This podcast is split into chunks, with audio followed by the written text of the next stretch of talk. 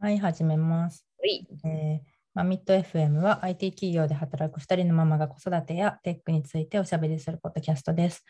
えー出産、子育てなどのライフイベントを乗り越えつつ、楽しくテックライフを送っている様子をお伝えできればと思っております。はい。よろしくお願いします。お願いします。お願いします。大丈夫ですか？声が。いやいやいや、ちょっとね、あの、昨日会社内でね、あの、えまあ、エンジニア職じゃない人、まあ、非エンジニアの方向けの、こう、なんだろうね、こうシステム勉強会みたいなイベントを、まあ、部署で開催して、第1回なんだけど、うん。全部資料も自分で作って、いいね。でレビュー受けた上で、ちょっと、あの、希望者募ってやったんだけど、1週間、あ、1週間じゃない、1時間ずっとさ、喋りっぱなしだったもんだから、おー。結構大変だね。はい。なんかゆうちゃん結構ほら、た登壇とかするじゃない？うーん。たまに。でも1時間は丸々そうだよね。まあまあ、そうか。だろうな。そう。で、なんか結構喋るのって難しいなって思いながらも。まあでもなんかこう、やっぱエンジニアの言ってることよくわからん問題、結構やっぱビジ職の方とかにあると思ってて。うんうんなんかそこをなんかうまいことこう、つなげればいいな、みたいな感じでイベントやってみたんだけど、素晴らしい。話すって結構難しいし、でもすごい勉強になって面白かった。うんなんか喋るっていうことは自分も超理解しなきゃいけないから、結構、ねのよ。あの必然的に頭にというか自分の血肉になるみたいなところがある。うんそうだよね。だからなんか、まあ、ゆうちゃんもさ、こうアウトプット、アウトプットたまに言ってると思うんはいだけど、はいはいで、その、まあ、このマミット FM 自体もさ、こう話して自分の そうそう整理するみたいなことで、こうなんか自分の中でのこう、なんか知識の整理とか、まあ、どうやったら人に伝わるかみたいな、こうトレーニングになるよな、みたいな話してたけど、はいまあなんかこう、やっぱね、知らない人に向けて自分たちのこう何かをこう話すみたいなとこって、すごいその、なんだ、訓練やなって思いながら。略してね。じゃあ、なんか、うん松井さん、声が大変そうなんで、今日は聞く線にしていただいて大丈夫なんで、私 今日実はね、ちょっと喋りたいことめっちゃあって、なんか全部あるよ、ほんとすごい。え違う違うんですよ。あの、あれです。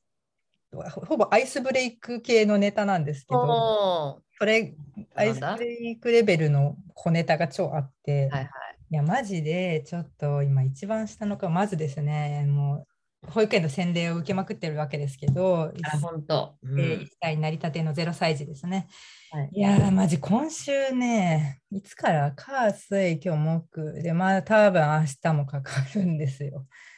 えー。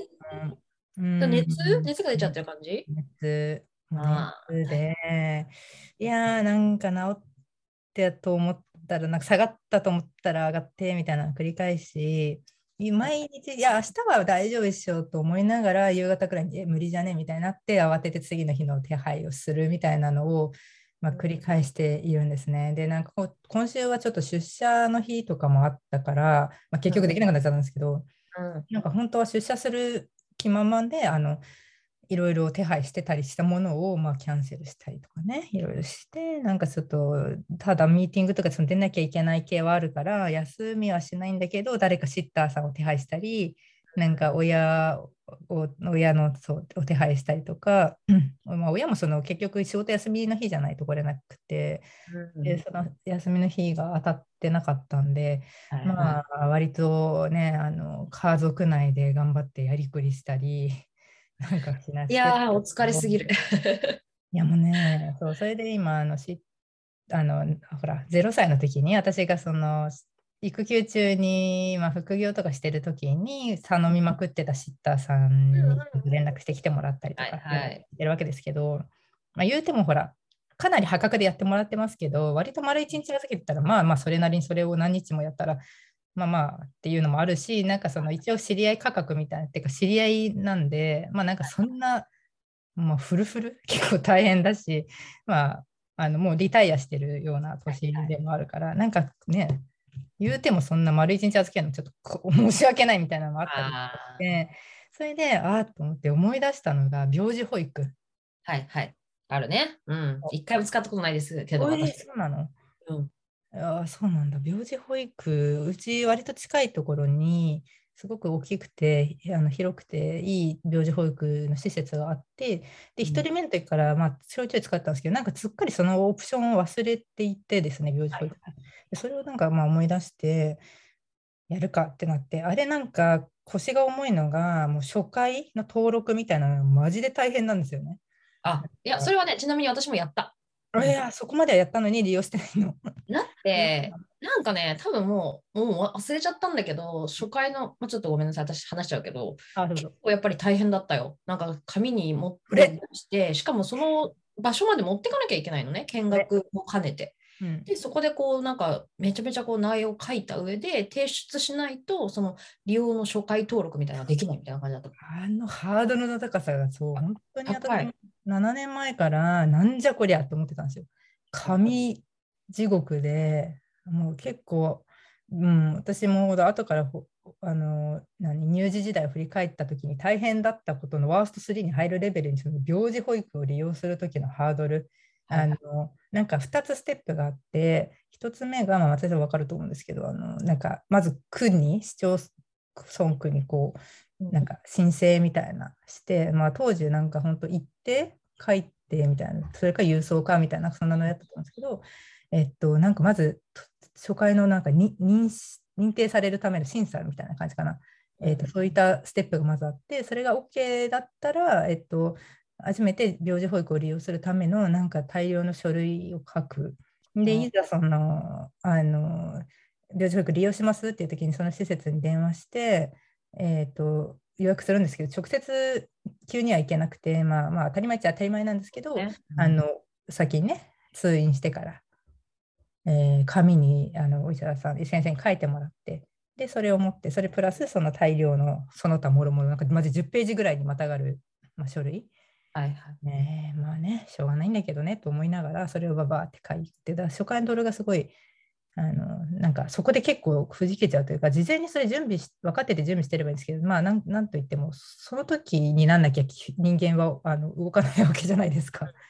あの病気になって初めてというか、うんと急遽ね病児保育やりたいってなって、まあ、これ私だけなのかもしれないですけど 急にやろうとしたらただでさえ発熱時抱えているのになんか電話をし回って書類をプリントアウトして書き回ってしかもすぐに利用できなくてみたいななんかマジで1日ぐらいそのやることで費やすな、うん、そうだよね。なんかそういうちょっとさすがにあのこれねあの病児保育なんだからもうちょっとそのまあ受けもちろんその受け付ける側もあの誰でも彼でも OK いつでも何でも OK じゃわけないら分かってますけど、うん、まあ預ける側も結構そのまあだからどうしてもその仕事をしてて業務上あの預ける必要がどうしてもあるみたいなケースなんですよね。うん、だからもうちょっと なんとかなんないかなみたいなところもあったりしてたんですよね。で、それからそれは思っていて、ただ1回、1日預けちゃえば、まあ、仮に3日ぐらい続いた場合は、2日目、3日目とかは直接連れて行ってよくて、うん、まあ、本当にそれはめちゃくちゃありがなんか2000円とかしかかかんないし、なんか300円とかでご飯も出してくれるし、まあ、うん、その病児のプロの保育士さんが見てくれるから、本当にこちらとしてはめちゃくちゃ、あのそのね、一回ハードル乗り越えれば本当に利用してる。ね。看護師さんとかも常駐してるし、なんかお医者さんと連携もしてるもんね。なんかね。そうです。まあ、隔離とかもあったりして、しかもね、コロナ前だったから利用してたのは、だからコロナ禍は余計大変だっただろうなって思いつつ。いやそうだよね。うん、そうね。だから、なんか、なんというか、その大変なのはわかるんだが、もうちょっとこう、やり取りどうにかなんないかなっていうのに思いながら、もう病児保育を利用する年齢じゃなくなったんですね、上2人がね。で、今回、あのこの度久しぶりにね、5年ぶりに、えと、あれどうなったかなと思って、ちょっとしてみてたら、なんかちょっとウェブ申請っぽい口ができてたんですね。あ、そうなのね。うんうん、おって思って、はいはい。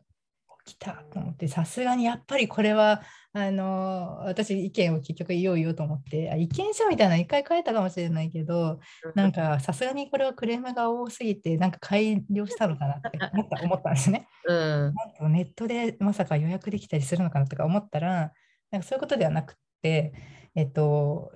そのステップが2つあるって言ったうちの最初の申請のところそこが、まあ、あの前までは、まあ、郵送なりその役所行ってこう書くみたいなやつだったのが、えっ、となんか電子なんだこれ電子申請というね 名前で、そうなるよね。ウェブになるとなぜか電子申請。ね東京共同電子申請届出サービスっていうなんかこう、まあ、なんだかよくわかんないんだけど、その世田谷区の、えっとホームページから割とそのちょっと外部のサイトにと飛ばされるんですけど、なんか東京都の電子申請なる、えーなんかまあ古めかしいこう UI なんですね。えーどこをどうしたらこのこの UI コンポーネントをどうやったら手に入るんだみたいな感じの、まあ、インターネットエクスプローラーみたいなちょっとすごいディスりまくってあれなんですけどなんかそういう感じのねあの使い勝手のサイトが出てくるわけなんですね。はいはい。であのーまあ頑張って登録しようと思ってるんですけどもうねこれね私いイラつきすぎてちょっとツイツイッターでも私は朝書いてた見たよ、見た見た。消 耗消耗してなければならないんだ って思ってあの書いたんですけどなんかとんでもなくやっぱりこう迷う迷うんですねあの UI 的に UX 的にえーっとどれだ？そうそうそう。まずそうそう思い出した。スマホでまずまあ見るじゃないですか。病病気の子供抱えてるんで。はいはい。なかなか PC 開けないみたいな状況が多いじゃないですか。で、えースマホでやろうとしたら、なんだか、まず iO 普通に iOS の Chrome だったんですけど、まあ、なんだかこのブラウザ対応してませんみたいに言われたんですね。はいはいはい。で、なんか、じゃあサファリか と思って、サファリで開けたんですけど、はい。なんか跳ねられるんそれでも、なんかで推奨はこちらみたいな、みたいな、なんか Windows はなんとかで、なんか Mac の場合はななんとかで Firefox でとか言ってなんか出てきて、うんうん。えって思って、しょうがないからもう PC まで行って移動して、もうその時点で多いって思ったんですけど、まあなんかその電子申請のページを見てたらですね、なんかこう、申請するみたいなボタンがああったんですけど、それを押したら普通その、なんか新規申請みたいなやつもできると思ったらな、なんかログインする口しかないんですよ、どうやっても。でパスワードを忘れた方はこちらっていうのしかない。な明らかにそのど新規、新規登録系の動線が見当たらないですね。うんうん。まあ、それで、まあ、結構いろいろしあのググって探したんですけど出てこないから、もうなんか、何って思って、世田谷区のにのもう保育園に結局電話をするというね。で、なんか電話をかかなりこうイラつきボルテージが上がりなが伝わらっ、てくるよ。イラつきが伝わってくる。だからね、そのなんかその電話を受け取った人は全然悪くないんだけど、ううんん、と私がこうあの新規登録をしようとしてるんですけどあの新規はこちらからっていうところを押してもなんかそのうん動線ないんですよとか言ったら、じゃあまずその、えっと、インターネットであのブラあのなんか開いて検索をこういうテキストで検索をしてくださいとか言ってなんか言われてで、えっと、その通りにやったら私がもうとっくに何度も何度も見てるところのページがペロって出てきたんですね。うんうんでそこはもうあの何回も見てて みたいな。でそこから先がいけないんですけどとか言ったら、うん。まあ、その人も担当じゃなくてわからないからその東京都の電子なんとかの システムを作ってる会社にはいはい。その会社にの番号を申し上げますのでとか言ってそうじゃないんだけどみたいになって。もう何？と思ってもう本当にこの体験もうしょうがないですよもうでこれがもうやっぱり、えー市町村区といったらあれですけどうんの、まあ、ウェブサイトというかシステムというか現実やっぱりこうなんですよねっていうのは思いながら、だからもう本当さ、デジタル庁はさ、本当頑張ってほしいよね。だから結局さ、なんていうの、もうそれぞれの自治体だなんだかんだでさ、それぞれやってくださいって言ってももうさ、なうんなんやっぱさ、知識にも差があるし、おそらく能力にも差があるわけじゃん。結局誰でも導入できるようにさ、そのあここの自治体に任せてシステム開発させてなんかさせるっていうんじゃなくて、うん本当本当ちゃんとやってほしいよね、もう。これさあの、ウェブサービスを提供している我々からしたらさ、お問い合わせコストってかなりかかあの高いじゃないですか。でそうなりたくないわけだから、うんあのちゃんとその電話をさせてこないための動線、うんあのはっきり分かるあの目的がこれで入ってきてるんだから、えー、と私はだから例えば新あのログインはこちらとか新規申請はこちらみたいなまあまあその2択みたいなのが上の方に出てきてくれてればうんいいんですよ。で結構とかそのえっと、ボタンに至るまで、その何新規登録に、こちらに至るまでも割割と上にがっつりテキストがうわーってかなり長々書いてあって、まあ、ちょっと読めないじゃないですか、それは。読んでるわけじゃないし、みんなが。なんでこうなるのかなみたいな、こう、テキストをだらだら書くことで解決されて、もしかしたらよくよくよくよく読み込んだら下の方に、えっと、同心期の場合はこ、ここのページに行ってくださいとか書いてあるかもしれないですよ。わかんないですけど。なんかもうそんな、なんかもう朝からなんじゃこれは、みたいな。うん、いやーね、なんか、いやでもなんか私は想像するにね、もしかしたら違うかもしれないけど、うんから私のあくまでも想像なんだけど、やっぱその、対応する、手をかけて対応する、その紙でのさ、なんかやり取りもそうだし、電話でね、対応するみたいな、はい。そういうなんかこう、労働集約的なさ、なんかこう対応みたいなのが、まあ、やっぱそのお仕事だって、やっぱお仕事になってるってことなんじゃないかなと思う多分そう、電話が別に来るっていうことが何も悪いことだって思ってないんですよね、きっと。仕事だからウ。ェブウェブのき世界にいるから、いやいやいやいや、まあ、コストかかるやん、電話とかさ。そう。そう、そこをさ、細かくやっぱ見て、まあ、そのどれだけこう利益を最大化するかっていう、まあ、その営利企業なわけだし、うんうんっていうところから考えると、そのコストをできるだけ抑えようっていう観点になるけど、やっぱその、うん公共の話になると、なんかやっぱ全然やっぱ観点が違うんだろうなっていうのは、なんとなくね、わかるにせよ、とはいえこう、もうユーザーからしてみればさ、もうめんどくさいこと、極まりないことばっかりなわけじゃん。でも業務内容がさ、多分そもそもそのね、あの区役所とかは電話対応みたいなことなのかもしれないから、多分そこに課題を感じてないのかもしれないと思いながらね、わかんないけど。でもなんかだからちょっとでもね良くなった場合、まあ、今回であればウェブの申請電子申請ができるようになったりとか、ちょっとでもね、まあ、それの UI だったり、まあ、そのなんつうのシステム自体がまあいけてねえなって思うことたくさんあるけどでもちょっとでもこうあのこう進展があった場合にはねもっとなんかユーザー褒めた方がいいんじゃないかなって最近思い始めたよね。うんってやそうね。そうなのやったとやってやった一歩ずつ進んでるねと。あそうなんですよ。やっていこうぜみたいな。これでやっぱさ、不満しか出ないと、もうまあどうせやってもまた文句言われるんでしょみたいな気持ちにやっぱなるから、ちょっとでもさ、わかりますよ。でもちろん、その電子申請ができてる時点でもうすごい、ものすごい進歩な。まあ実際、実際最終的にはできて、うん、あのななんかあの今現在、たった今ですね、あの病児保育に、えー私はあの予約をこぎつけることまでができたんですけど、そう。でその結局区役所に行行かな今回は行かなくてよかったっていうところは、まあ、あのここに至るまではちょっと大変だったけど、うん。まあ、電子申請となるものをやったら、まあ、審査して、1日ぐらい経ったら、なんか手続き完了しましたって来て、まあそのメールの内容もなんだか、もう突っ込みところ満載なんだけど、まあそれでも、そのなんか番号みたいなものは入手できたわけですよ。えー登録にあたって、ね。あのしあの利用するにあたって番号が必要で、えーそれを入手できたっていう家家で、はいはい。それだけでもだからそう褒めるべきところですよね。まあね、家から出なくてよかったと。誰誰だよって感じですけど、そう、本当褒める、うんそれは本当に称えたいですけど、すごいね、よく言うのであれば、あのウェブサイト、システムをですね、えーちょっと委託先をどうどうなんですかね、こうどこに頼んだらこんなこういったものが出来上がるのかちょっとよくわからないんですけれども。いや、よくあれじゃん、あの、なんだっけ？あの、顧客のね、思ってたものとね、実際できていたシステム。きっとウォーターフォールで作ったからこうなったのか知らないみたいなね、あの、あの木にぶら下がったタイヤのブランコみたいなね。ああるね。あの、ええね。この話にはちょっと続きがあって、あのでちょっと今ぐちぐちみたいなことばかり言いましたけど、えーとニュースとしてですね、なんかあの6月7日にちょっと見かけた世田谷区に IT 企業元幹部を副区長に起用っていうね。うーん、そうなんだ。へえ、それ気になるね。ね。そううん法律的業務推進っていうの、うんいやいや、これ何超タイムリーと思って、これは私の気持ちが通じたのかなみたいな。念がね。なんか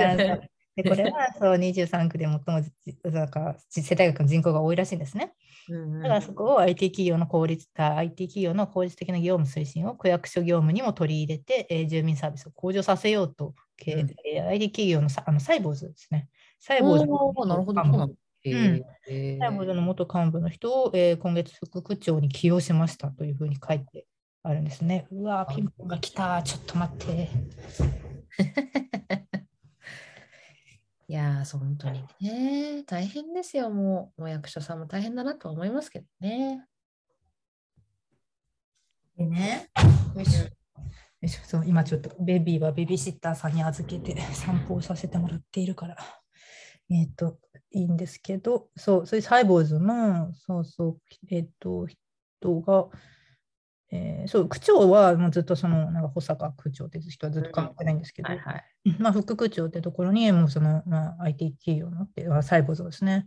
うんえーとこういう、すごいこれは期待っていう、これはやっぱりみんな課題に感じていて、こうなったのかな、みいたいな。やー、そうだよ。でもまあ、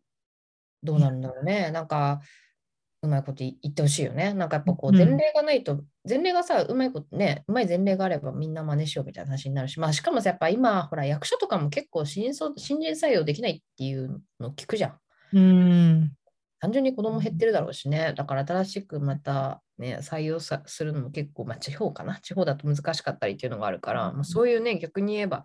人集まんない自治体とかはどんどんこうデジタル化していって、業務をこう改善していかないと、本当もね、役所仕事も回んなくなるだろうしね。世田谷なんかあんま人いっぱいいるだろうからあれだけど。ね、あの窓口人材を増やすわけじゃなくて、こう減らあの減ってもいい状態にするという発想の いや、でも本当に行政サービスでも本当にうまいことこうこれから最適化していかないとさ、それこそなんだっけ、2022年 ,1 年だったかに20年だかわかんないけど、し出生,、うん出生数うんうん80何万人とかでしょ、ついこの間まで100万人は超えてた気がするけど、赤ちゃん80万人しかコロナもあって生まれなかったって聞いてさ、あそもうこの国は緩やかにやっぱり人口減ってくんや。まあ要するに国としてはね、うん落ちてくんだなっていう感じじゃない？そうですよね。なんかだから、いろいろこう少子化対策的なことは聞きます。なんかほら、児童手当とかも増額するみたいな話ありますよね。え、そうなんだ。へえ。いや、もう単純にね、本当人手不足になっていくしさ、で、そうなった時にさ、もうさ、当たり前にこう、なんていうの、まあ、要はマンパワーでできてたことなんていうのはさ、これからどんどんできなくなっていくわけで、うん別に普通の民間企業だけじゃなくて役所も一緒だからさ、うんいや、マジで本当に頑張って推進していただきたいよね、デジタル化をね。DX ってやつですよ、今流行りの。問題ですね。そうそう。だからそのね、そのサイボーズの幹部の人は DX 推進のために入ったっていうところでね、ね大いに知っていたいというか、なんかね、自分もちょっと、まあ、リタイアとかが見えてきたら、こういうお手伝いをしたいななんて、ちょっと老後のことを考えな 世田谷区はあれかもね、あの、ーンが入っちゃったりしてね。ら、あーありえるね。言えるね。講師でもない。うん。まあ、っていうのがね、ちょっと、うん、こう誰かに喋りたかったネタ。いやー、大事大事。でもめちゃめちゃこのね、マミット FM のね、私たちね、ママでありつつ、ね、ね。IT 企業にそ勤めてるわけだから、そう。世の中のね、課題ね、こう思ってる人はいっぱいいるいるはずですよね。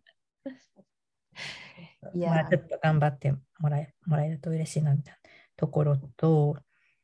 そう、ちょっとタイムリーなんで続けて、もう一個喋っていいですか、なんかあの、まあ、そうタイムリーなことがなんかあと2個ぐらいあるんですけど、多分じあの入りきるか分かんない。あのじ事業参加に行ってきてですね、初めて。うんうん。行ったんだ。あそう。この前。あのーあ、行った？うん行った行った去年が、まあ、今、小2なんですけどね、我々の子供たちは。小2だけど、えー去年なかったから、そうなのね。うんうんあありました？あったよ、一応、なんか土曜日にこう、なんつうの、時間を分けて、なんか何、出席番号何番から何番の人は何時間目みたいな感じで、まあ、要はなんか密を避けるみたいな形でやってた。でも、うちの弟 息子、その時学校行ってなかったか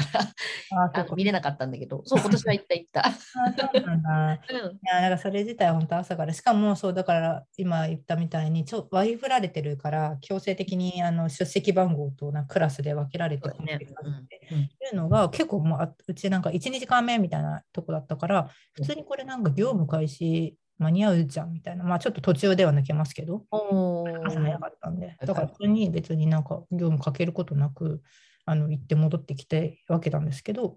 まあ、初めてね、あの行って、結構、ね、朝からこう、こう休み時間5分休みみたいになったら、その娘のお友達、クラスメートたちがこう寄ってきたりして、お母さんの人数少ないんでね、ほら、あのお父さん、お母さん人数はは区分けにしてるから少ないから、割とこっち寄ってきて、なんか似てるね。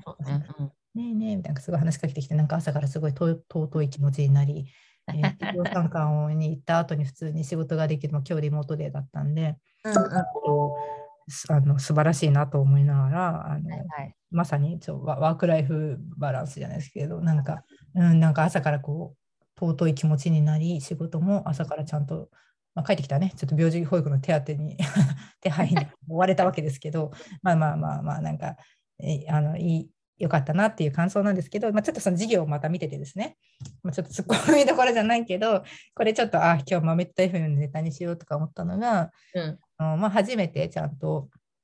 うんまあリ、リモートの授業とかではまあなんとなく見えてはいたもののですね、まあ、教室でって初めて見て、うん、まあ、まあ、一時間国語だったわけですよ。うんうん、で、まあ、ちょっとその、えーとまあ、ちょっとおばあちゃんの先生がね、はい、と教えてくれてて、まあ、なんせ、えー、大人の私とかから見ると、あれちょっと非効率ですよねって思っちゃわざるを得ないっていうか、でいいんですよ、あの一生懸命こう教えてくださってて、うん、ですけど、うちの子はあのちょっと多分あんま集中できないタイプで、割と見てるとこう、まあなんか、なんかやってるんですよ。鉛筆を持ってなんかやったり、練り消し作ってたり、はいはいはい、いてねみたいな結構あって、で、まあ、まあ前半のパートはまあ先生がこう一生懸命喋ってて、まあ、後半はなんかちょっと演習じゃないけど、まあ、一応プリントをね、まあ、配って、まあ、こうやらせて、まあ、結局手を挙げる人とかこうって限られてくる。うちの子全然手も挙げなくて結局結構先生が何言ってたか聞いてなくてん？みたいなやりましょうとかなってからええみたいになっちゃう。もうちょっとあんま見てるとちょっとイライラしそうだからやりたくないなと思いながらもうちょっとやってるでもなんかよく見ると実はなんかやってあったりしてるんですけどはい、何もやってないのかと思いきやそのその何先生が説明する前にほら後ろに書いてあること、うんうんうん、でなんか勝手に進めてたりとかしてたみたいなんですよね、はい、あの後から見たら。うん、なんか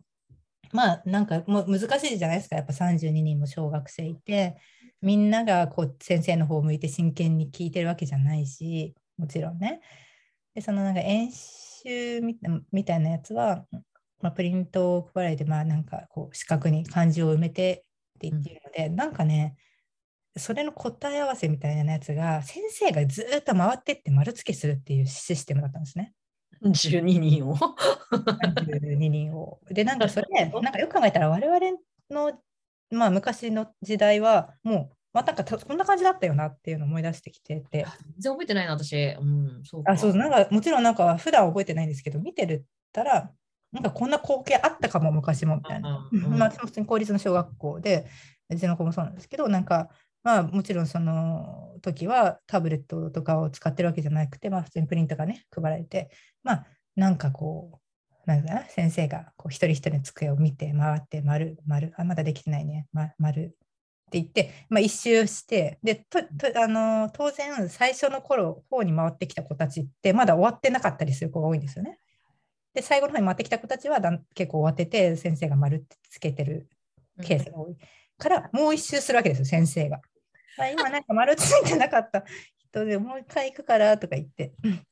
で、まあちょっと進度が人それぞれなわけな、子供それぞれなわけなんで、まあ2周回ってもまだ回答できてない子とかもいるわけですね。でそれから結局、もう、もう丸つけが回ってくることはなく終わるみたいな 感じだったり、まあ、あの進みの早い子とかはもうとっくにそれが終わってもずっとその回ってる間ぼーっとしてたり、はい、なんかわあ時間もったいないと私だって思っちゃう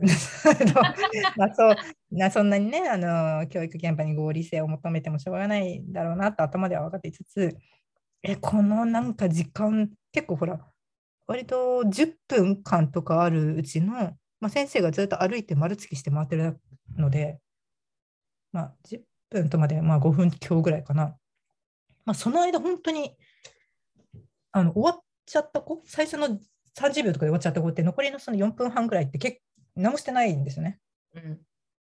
でこれ、このなんかね、アダプティブラーニングがまた出てくるわけですけど、なんか仮にこれがなんか、まあ、タブレットでね、提出するシステムだったら、まあ、先生あのとにかく多分できた順にソートされてはいはいはい。席順じゃなくてねこう回答ができた順にこう上からバーッとソートされてまあうんものによってはその自動採点的なことも多分できるわけじゃないですか。うんまあ、漢字とか、まあ、ちょっとこのはねとか払いとかも結局先生見てたんですけどうん方向とかでなんかまあ子供によっては、まあ、うちの子のようにきそもそも何をやるか聞いてなかった子みたいな子もいてその子に対しては先生がちょっとイラッとしながら、まあ、教えるわけですよやること。だからかなりの非効率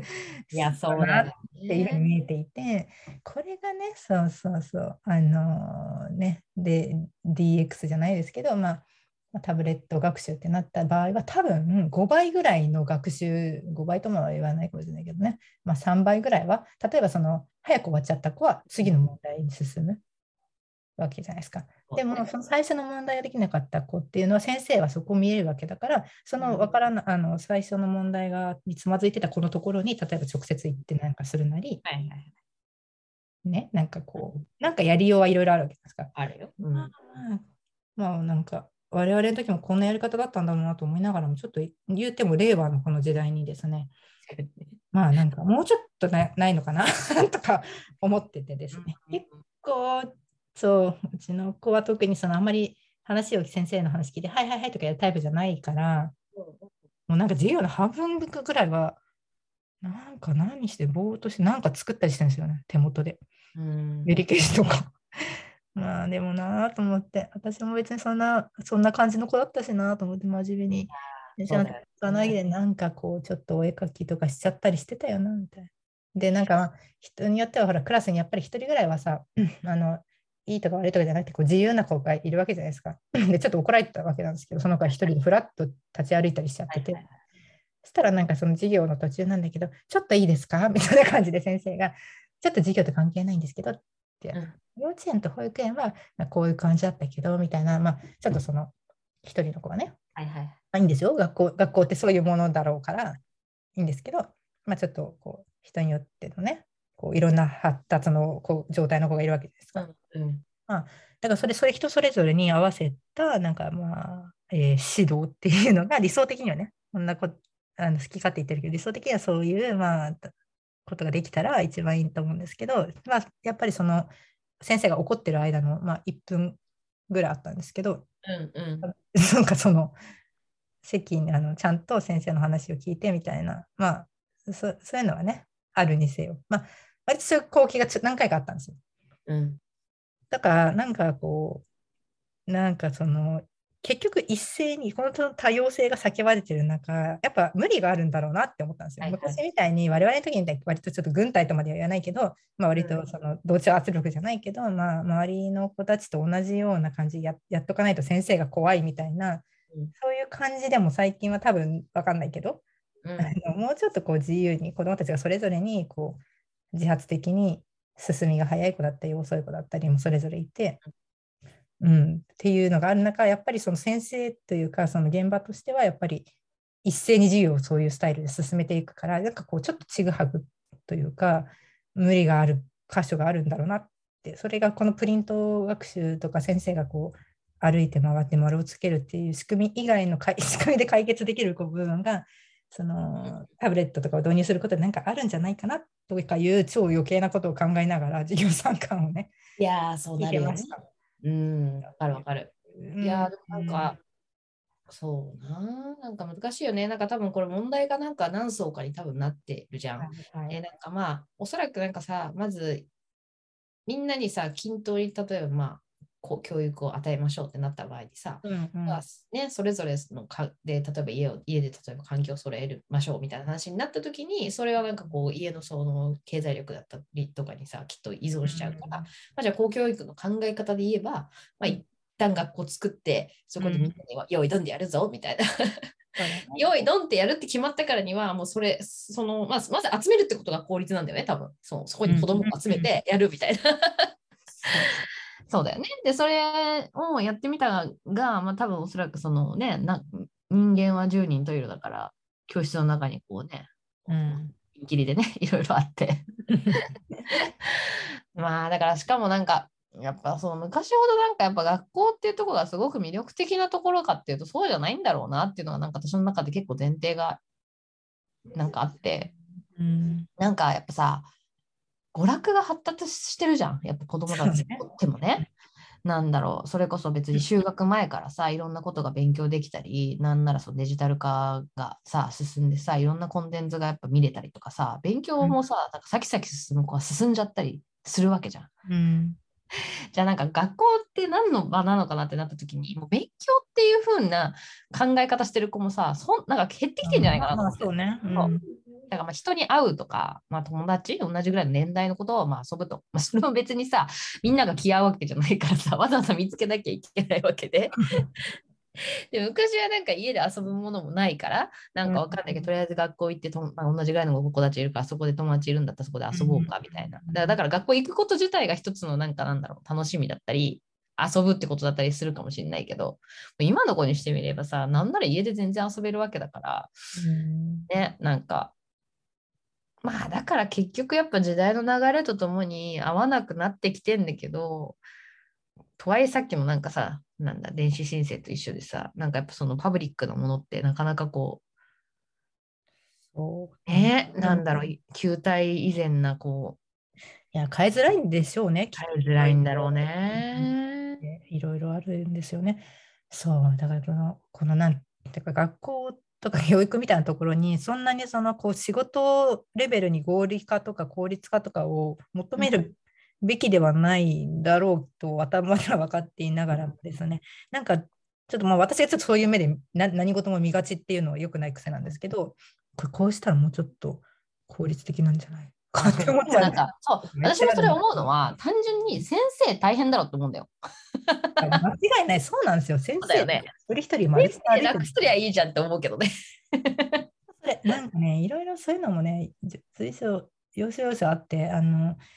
うーん、掲示物っていうのかな、まあ、教室にいろいろ貼ってあるじゃないですか。うん。まあ、よく見てると、まあ、当たり前だけど、画鋲が一人の、あの、なんかは、なんつうの、成果物につき4箇所にこう止めてあって、はいはい。それがうわーって32人分、それがなんかな何個も何種類か並んでて、私的にはこれ、先生、この画鋲1人 4, 4個かける32かける3ぐらいをいちいち、そっか、手で貼ってるんだよなとか思っちゃって。そうだよね。なんかさ、その時間とかにさ、なんか先生、もうちょっとさ、い休んだりとかわかんないけど、その、うん、画鋲、画鋲っていう仕じゃなくてもいいんじゃん。ななんかどうにかなんないのかな。うんとか思ったり、いや、そうだよね。丸付けね、丸付け本当大変じゃないですか、あれ。わかるよ。一人に30何人分もさ、しかもプリントに何問も書いてあるわけだからね、計算問題とかうんそうなんですよ。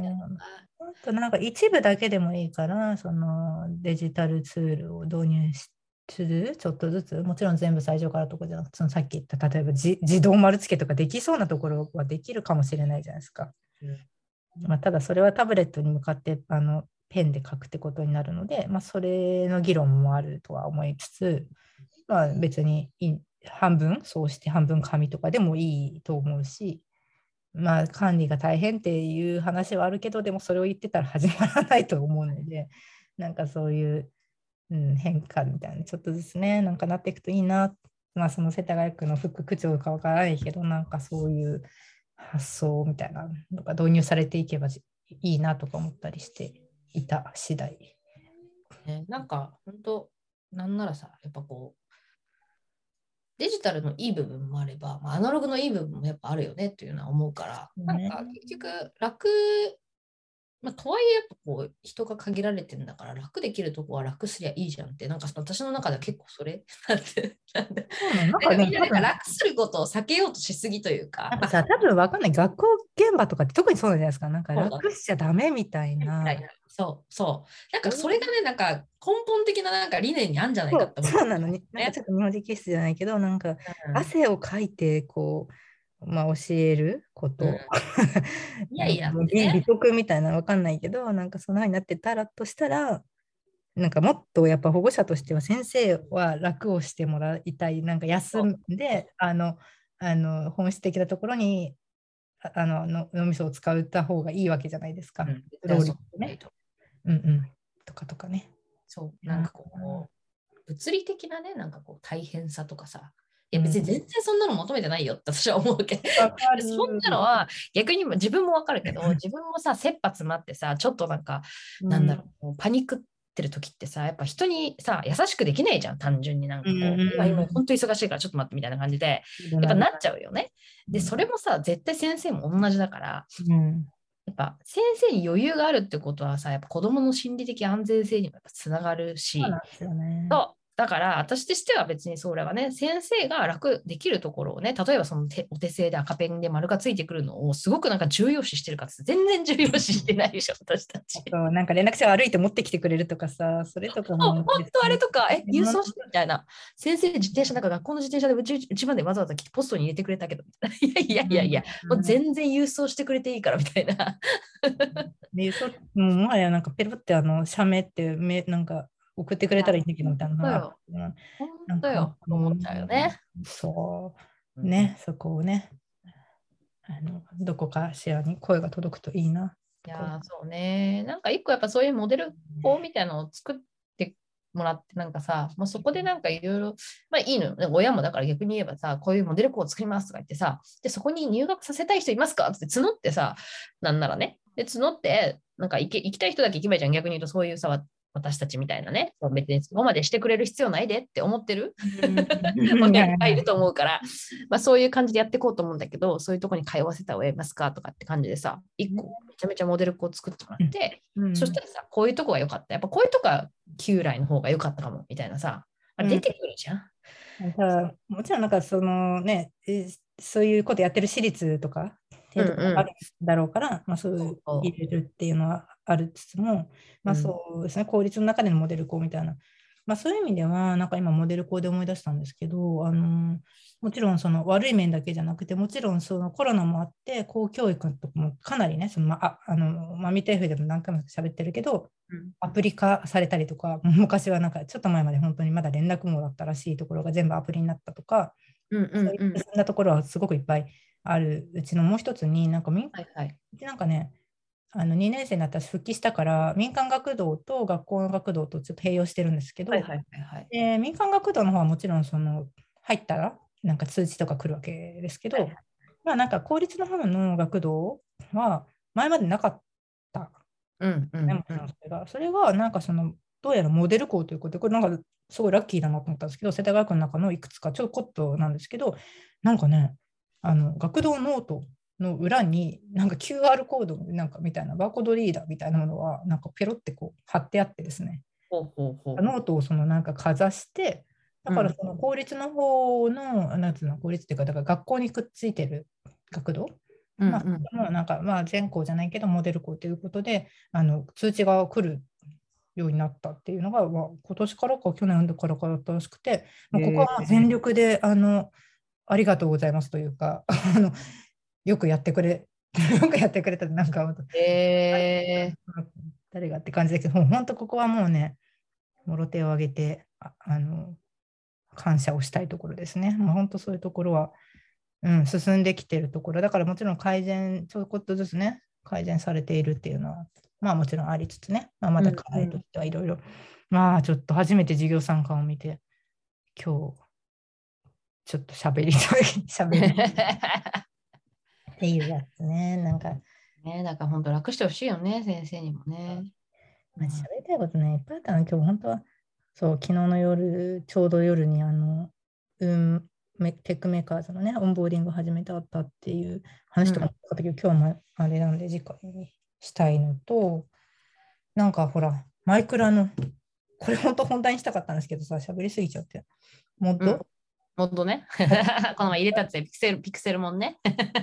ちらもなんかさ、あれだったんですよね。私、ほら、自作 PC の回とかあったと思うんですけど、うんなんか PC、うちの子たちがずっとなんかスイッチかタブレットばっかりを使ってるって話してたと思うんですけど、なんかその Java 版を、まあ、あのちょっと古めの Mac に入れて、その子供に渡すようにね、はいはいはい。入れて、なんかそれをやらせようとしてたんですけど、なんかうまくそのモッドが入んなかったって言ってたのうんうんうんは、やっぱりちょっと Mac のバージョンが割と古かったっていうのが結局問題だったみたいで、私の最近のあのプライベートの方で持ってる、まあ、M1 のね、まあ、MacBook はいはい。プロだったかな、えっと、普通にできたっていうね。は いな滞りなく入ったっていう、なんか、そう、ちょっとあと10分ぐらいしかないんですけど、バッと喋ると、えっと、うん。これはなんでピクセルも入れたかというと、あのそうちょっと諦めてたんですよ、PC であのマイクラ Java 版をやるっていうの、ちょっとその半ば諦めてたとこがあって、うんうん早く PC 作ってやろうとか言って思ったんですけど、うん。で、あの、ちょっと前に、えープログラミング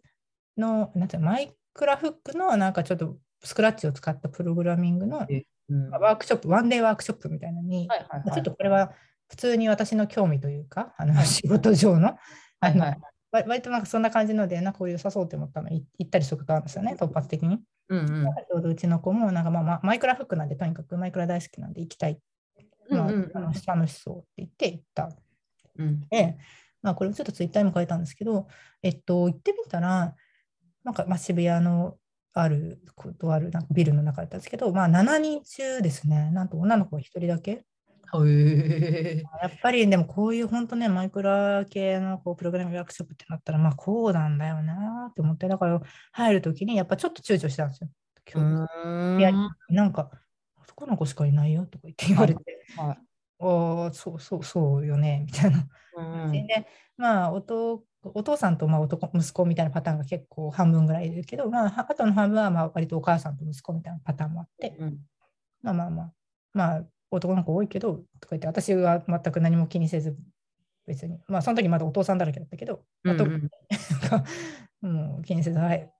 ずかずか入っていいじゃん、いいじゃんとか言って入ってって、うんうん。結局その、まあ、最終的には割と楽しかったっていう、なんかそれはまあ、あの内容としてはもっとはいはいはい。拡張した、まあ、うんこのちょっとこうなんかキャラクターみたいな、なんかザリガニのキャラクターがこう一生懸命そのスクラッチの方で、えー、と組み立てたブロック、えーとまあ、命令にうん従って、うんまあ、一生懸命そのマイクラの世界でブロックを置いていくっていう、まあ、まあ割とよくあるね、あのやつだったんですね。うんまあで、まあ、それをじゃあお家に帰ってか、それなんかね、なんで参加したかっていうと、あの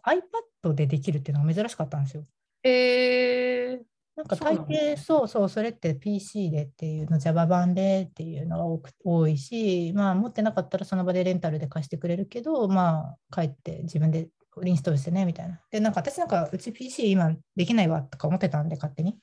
で、なんかタブレットで、えっと、できるっていうところであの参加して、まあ、普通にその入ったら向こうのネットワーク、ローカルのローカルネットワークにつないで、その先生のね、へえここであの、うん、できるっていうやつだったんですけど、で、タブレットで、持ってたタブレットでやってみやったんですね。で、結はい構、帰りはたのなんか楽しかったって言って帰ってきて、で、まあ、お家に帰ってからインストール、あのじ自分のところでインストールしてくださいっていうメールが後から来たから、じゃあ、あのせっかく行ったから家でもやってみようかっていうんで、まあ、それで、そういえばその最新版の Mac で、えー Java 版入れたことなかったなと思って、ちょっとそっちでやってみてたら、まあ普通に、え、できんじゃんみたいな。4, 4G? 4G? ではいはいあの、当時ねあの元入れるためのね元入れる一つのバ場合ほらなんかバージョンとかも一生懸命合わせたんですけど、なんだかその、まあ、お OS の Mac の OS のバージョンとマイクラのバージョンと 4G のバージョンとみたいな、そのそれにあった元のバージョンとみたいな、バージョン地獄みたいな、いやもうねこれ Java Java シ Java のなんか ジャーを入れてね。ジャー入れてね。ジャーファイルをね。入れて、なんか Java の、そう。それで、なんかあの、まあ、本当これってリテラシー高くないと絶対できないでしょみたいな感じじゃないですか。あの、うん元の入れて、なんかさ、なんつうの、本当にそのチュートリアルに書いてあること、書いてある通りやってできればいいんだけど、結局なんかデバッグ必要なんですよね。うんなんかその先生のやつも、あの送られてきたやつが、なんか着地、あれなんですよ。モッド、ディレクトリ名ってモッズ？?MODS ですよね。うん、MODS だとそれが MOD っていうディレクトリを作るって書いてあったんです。その送られてきたやつ。で、最初、どうもそのなんか読み込まなくて、一生懸命。私はあうんんまりモッドをあの入れたことなかったんで、そっちの仕様分かってなくて、うんで、言われた通りにその MOD ファイルを作っあディレクトリを作って、その中に JAR を入れてですね。うんで、えっと、まあ、起動したわけですけど、どうも読み込んでる気配がないんですね。うん。で、結構ググったり、なんかその Java のエクセプション、ログファイル見てエクセプションが出てるたりするから。そうね、最初起動の時にね、あの戻するとね、バーってね、ログ流れるよね、あれ面白いよね。いやね、いろいろなんかググったり、で、バックしてたどり着いたら、なんか、何これ S ついてないからじゃんってなって、もう図で試したら起動したんですけど、これってどうするの？で普通にリテラシー高くないっていうか、普通の人絶対できないですよ、このなんか Java 版？もっとみたいな思いながら、どうやら、まあ、モッズでして、まあ、バージョンとかもね、いろんなのトライしたんですけど、まあその、フォージの。うん、そうそうそう。それで結局、4G のあれだよね、起動構成で 4G を一回、えっとアタッチしてうん、一回立ち上げちゃえば勝手にフォルダできるんだけどね。あ、そうなんだ。そうだよ。あ違う違うそうそうだそうそれで出来上がったのを見てそこの構成を見てたらもう図っていうのができてたんですねはいはいはい。それで気づいたみたいななるほどね。そうだよね。うん、なんかフォルダ、一応なんかこう、インストールディレクトリみたいなのを自分で一応なんか指定するために作るんだけど、はい中身に関しては 4G を立ち上げ、そう 4G で立ち上げるこう起動構成作って、うんあのー、うん、ああのー、立ち上げちゃえば、なんか自動的に中のフォルダとかできてたイメーでジだきってたから。たできたそう最初だからなんかその説明にはこういうなんかディレクトリを掘ってそのもう一個下の階層に MOD っていうのを掘ってうんその中に JAR をぶち込んでからその起動構成で立ち上げるとかってで書いてあったんですけど、立ち上げて、そのでなんかディレクトリの中見てみたら、他の、まあね、ログファイルとかなんかバーって入ってて、その中にモッズっていうのができてたから、はいはい。えー、みたいになって、で、それでやったらできた。で、そうってことは、みたいな、ピクセルももできるってことじゃんってなって、こういうことかよくできてるよね。うん。で、なんか、まあ、まあ、だから、ね、ようやくその、モッド自体にちょっと分かってきたから、うん。入れてみたら、結構あの、11時はもうその時過ぎていたわけですけど、入ったから、起動したらピクセルもポケモン出てきたから、で、息子が超ずっとやりたいやりたいって言ったんですよ。なんか YouTube で。いやね、そうだよね。うんうん、やってやってやってってずっと言ってて、でもこれは Java 版じゃ Java 版じゃんみたいになって、ちょちょっと調べるから待ってねみたいなのをずっと繰り返してたから、うんもうなんか超なんか超喜んで。いやそうだからあれでもファン作品なのかね、なんか結局あれ、任天堂が認めてるのかなとか思いながらいつもよ いや、でもよくできてますね、あれ。くできてる。だって結構最新、ソード、あのソードシールドって2個前ぐらいのポケモンのバージョンかなんかの機能も多分入ってたりするから、すっごいひあのなんか活発に開発されてんだなとか思いながら 見てた。あれ？すごいよね。ななんなんかよく見てたら、元の、あ、元じゃない 4G のバージョン？なんか 12. 点なんとかっていうのとあ10、すごい古いの。だから結局、そのやっぱ Java じゃん。だから、うん、で、結構な頻度で、まあ、今回またマイクラ、あの、ワイルドアップデート昨日かかったから、また新しくなってるんだよね、マイクラ自体が。あ、そうなんだ。うん、で、新しいバイオームができたりとか、うんめっちゃ今うちの息子がテンションあってやってるけど、だから結構まあ1年に2回ぐらい、1、2回大型アップデートがかかる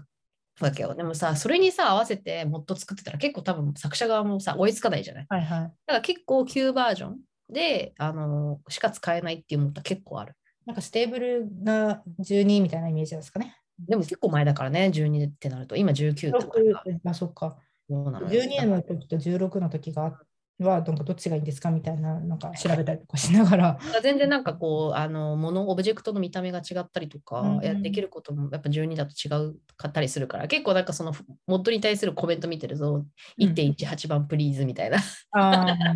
結構なんかそういうのあるよね。うん。でも面白いですよ。ピクセルモンはさ、あれどうやって遊ぶんですか？なんかキャッチ、ポケモンキャッチしたりはしてる？あれよ、なんかそこら辺にこう、なんだろう、要は、モブがいるじゃない？マイクラってゾンビとかさ、あれの代わりにポケモンが普通にいるから、それにエンカウントして、普通にポケモンみたいに戦うのよ。